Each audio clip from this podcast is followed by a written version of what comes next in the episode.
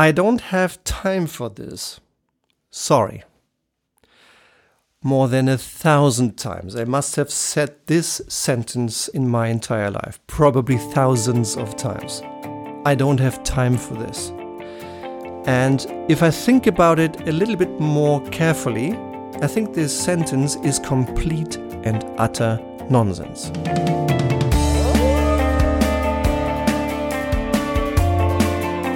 Because it's defined how much time you and I have every single day. It's 24 hours a day. The, the question is not how much time I have, the question is where to invest this time. And with this sentence, I'd like to extend a warm welcome to you. I'm glad you're back here in the Leitwolf podcast, investing some of your time into developing yourself and maybe getting one more little hint and tip how to get more value from your limited time and how to turn yourself into an even better leader. Let me start with a quote from Seneca, an old Greek philosopher I really like. I like that quote. Years ago, I went along a house, and on that house, in big letters, there was this quote that really literally made me stop. I reread it and went like, wow, what a powerful thought. Already Seneca said, It is not the little time we have, but the lot of time we are not using wisely. Unquote. And I just thought, spot on. What a powerful thought. And I think it just reminds me of my own need to first lead myself. Yeah? And if you think about it, for, for a long time, I thought, for a couple of years, I thought I'm leading my team. And yes, of course I am, and that's not wrong. But the most important person you are leading in your life is not your team. The most important person you are leading is yourself. I think the second most important person you lead is your boss. And then only the third most important, with all due respect, is your team, your peers, and everybody else. And one key part of leadership and self leadership is using time wisely. In the use of time, I observing myself and observing many others, I've worked with more than 5,000 leaders over the last 10 years. I've seen some people just developing habits like all of us do. We all develop habits over time. Some, for instance, developed the habit to never say no to any request from above, to never challenge or decline any request from my own boss, for the fear of not wanting to disappoint anyone, or for the fear of looking like a non performer. And while I do understand the comfort, the concern, the reasoning behind it, I would like to challenge this. Uh, I think it's it's a, a super opportunity to really use time wisely to think whether the request that's coming my way makes sense and not only adds value, but adds more value than cost and also adds more value than the big alternative opportunities I could invest the same, the same time into. Time is limited, and that's something we just have to accept, even if we don't like it. and therefore, over time, some people develop well intended, long gained habits, and that's exactly the kind of habit that occasionally needs to be questioned, challenged, and changed. In the old world, 20, 30 years ago, my observation is that money was treated as by far the most important and the most limited resource. And don't get me wrong, time, money still matters a lot. But over the last decades, I observe a subtle rebalancing between money and time. I think more and more time is becoming the scarcer resource in the business world and therefore deserves very careful management. Because money is a renewable res- resource. If you are my boss and I invest some 100,000 euros into a test market on an innovation and I screw it up, um, I think it and it just miserably fails. If I figure out what the one or two key reasons are for that failure, and if I know how to change it, how to improve the plan, then it's well possible that with finding those two flaws and stopping them and changing the plan for country B, that next year I do a similar innovation test in country B and I return 500,000 euros back to you and to our profit bottom line. So money is return is, is renewable. Time is not because once it's invested, it's gone.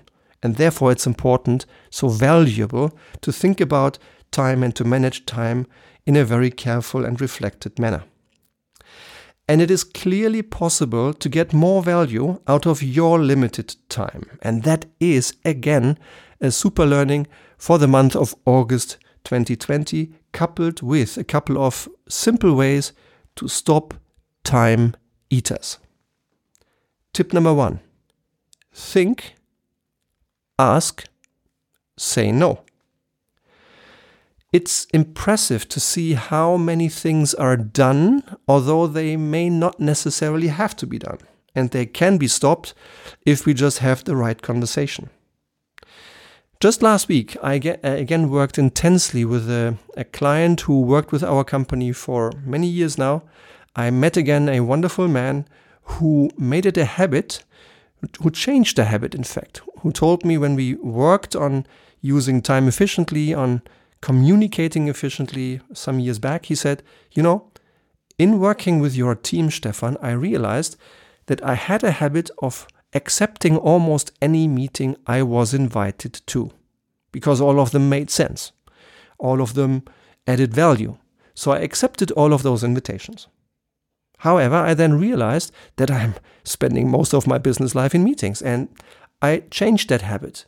And I asked myself, in those occasions when I was not crystal clear on the outcome of the meeting or not absolutely convinced that my contribution to this meeting is necessary rather than nice to have, I just went back, asked, What's my role in the meeting? And do you really think I have to be there or is there a better way?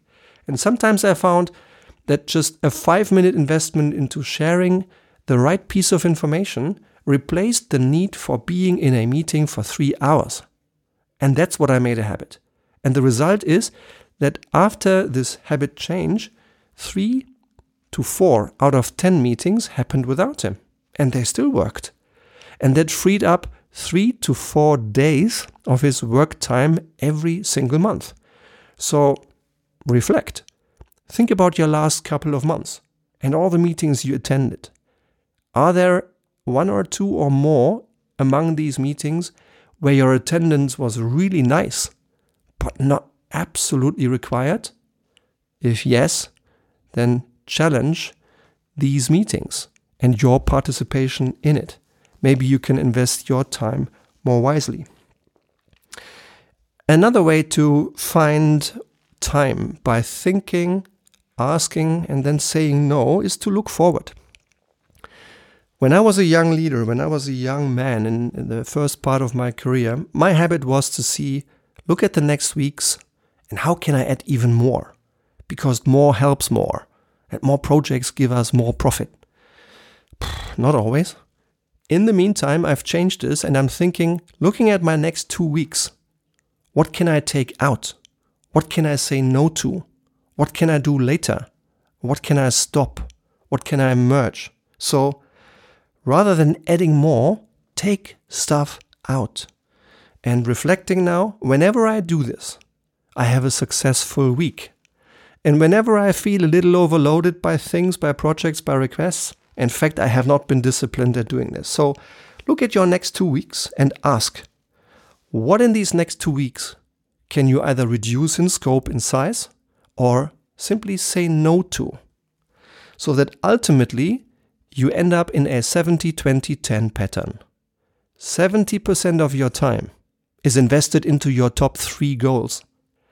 20% of your time is invested into your priority B goals, those five or six other things that also deserve your time.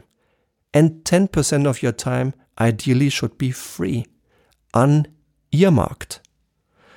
Why? Well, because you need time to simply think to reflect.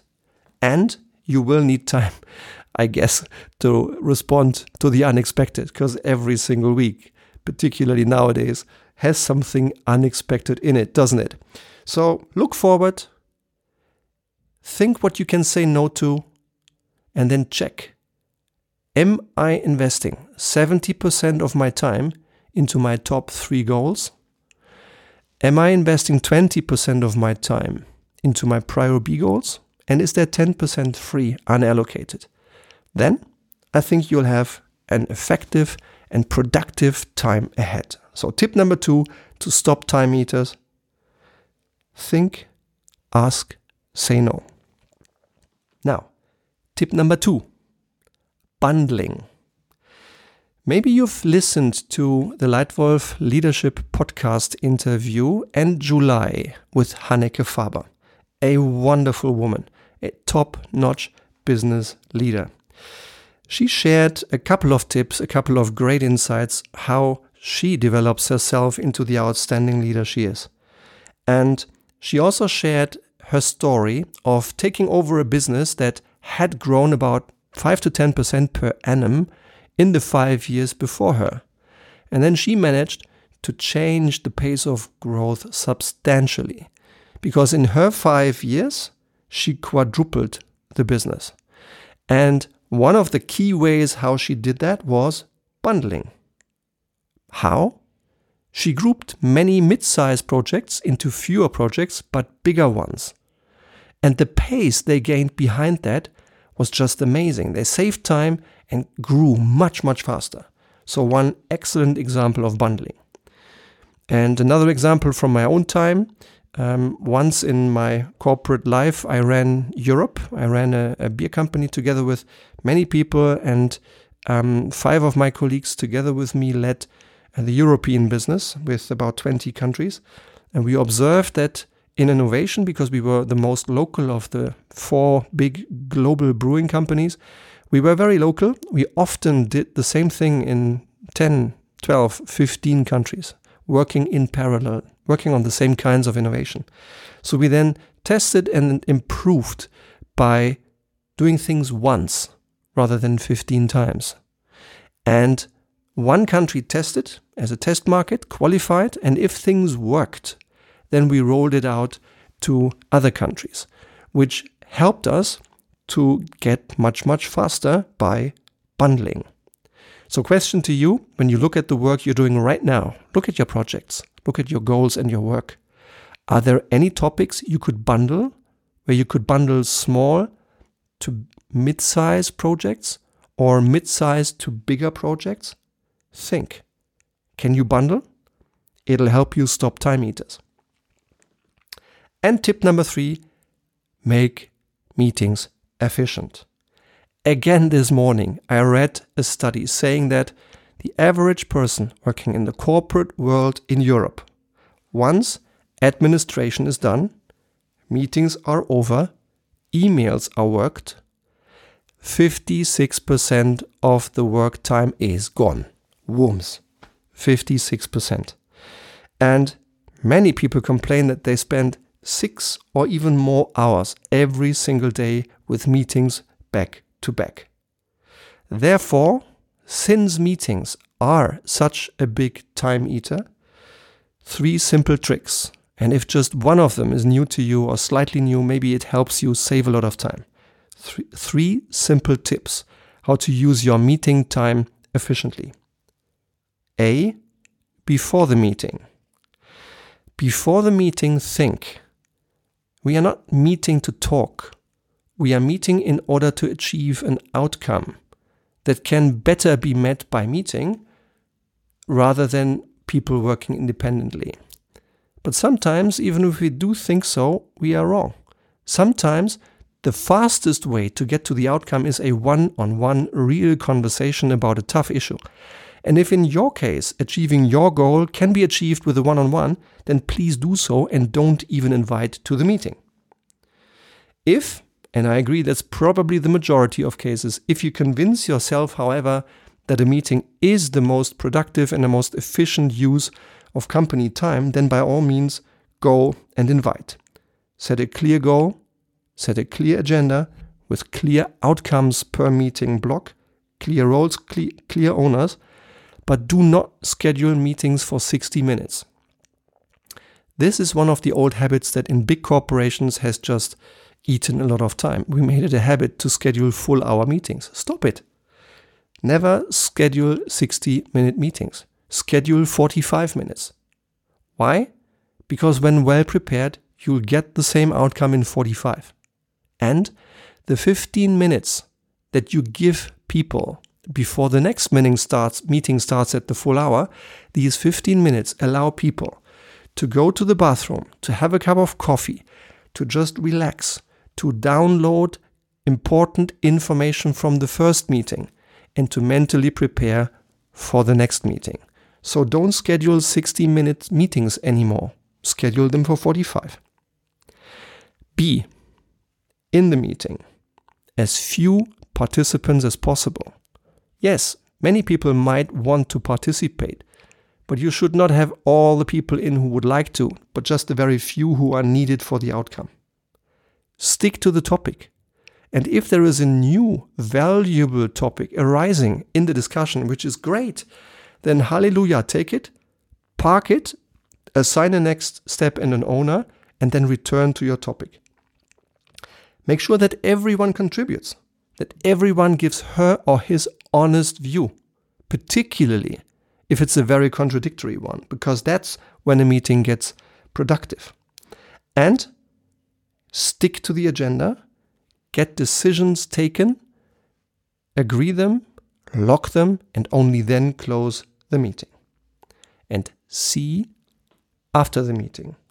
Please make sure that after the meeting, within 40, 24 hours or less, everyone who needs to know gets a meeting report, maybe online, on a drive, so that people know okay, meeting is over, it's an hour after the meeting, probably the meeting summary is already out there. I just have to um, search on the right drive and, and look for it. But make sure that those who need to know have access to the information fast after the meeting. So, tip number three to stop time eaters make meetings efficient. Net, my three best tips for you how to stop time eaters, the learning of the month in August 2020. One, think reflect, say no. Two, bundling. And three, make meetings efficient. So, are you a leader yourself? Do you lead a team? Do you lead a business unit, a country, or an entire company? And are you interested in stopping time eaters in your company? Then please, by all means, we have lots of solutions that we can tailor to your need. Please write an email to stefan.hohmeister at gmail.com. And shortly, we'll be on the phone starting to solve your biggest time eater problems on the phone. Or would you just like to have tips on strategy and leadership? Do you like the way that this Leitwolf podcast is run? Then by all means, subscribe to the Leitwolf podcast and feel free to give me a star rating in iTunes. That helps to make the podcast visible and helps people who might be interested as well get aware of it. And if you have questions or feedback, drop it. I'm very curious to learn how you like this. And for today, I'm glad you invested your time. I'm grateful. Thank you very much. Good luck with the tips and already now looking forward to our next conversation. Thank you very much. Your Leitwolf Stefan.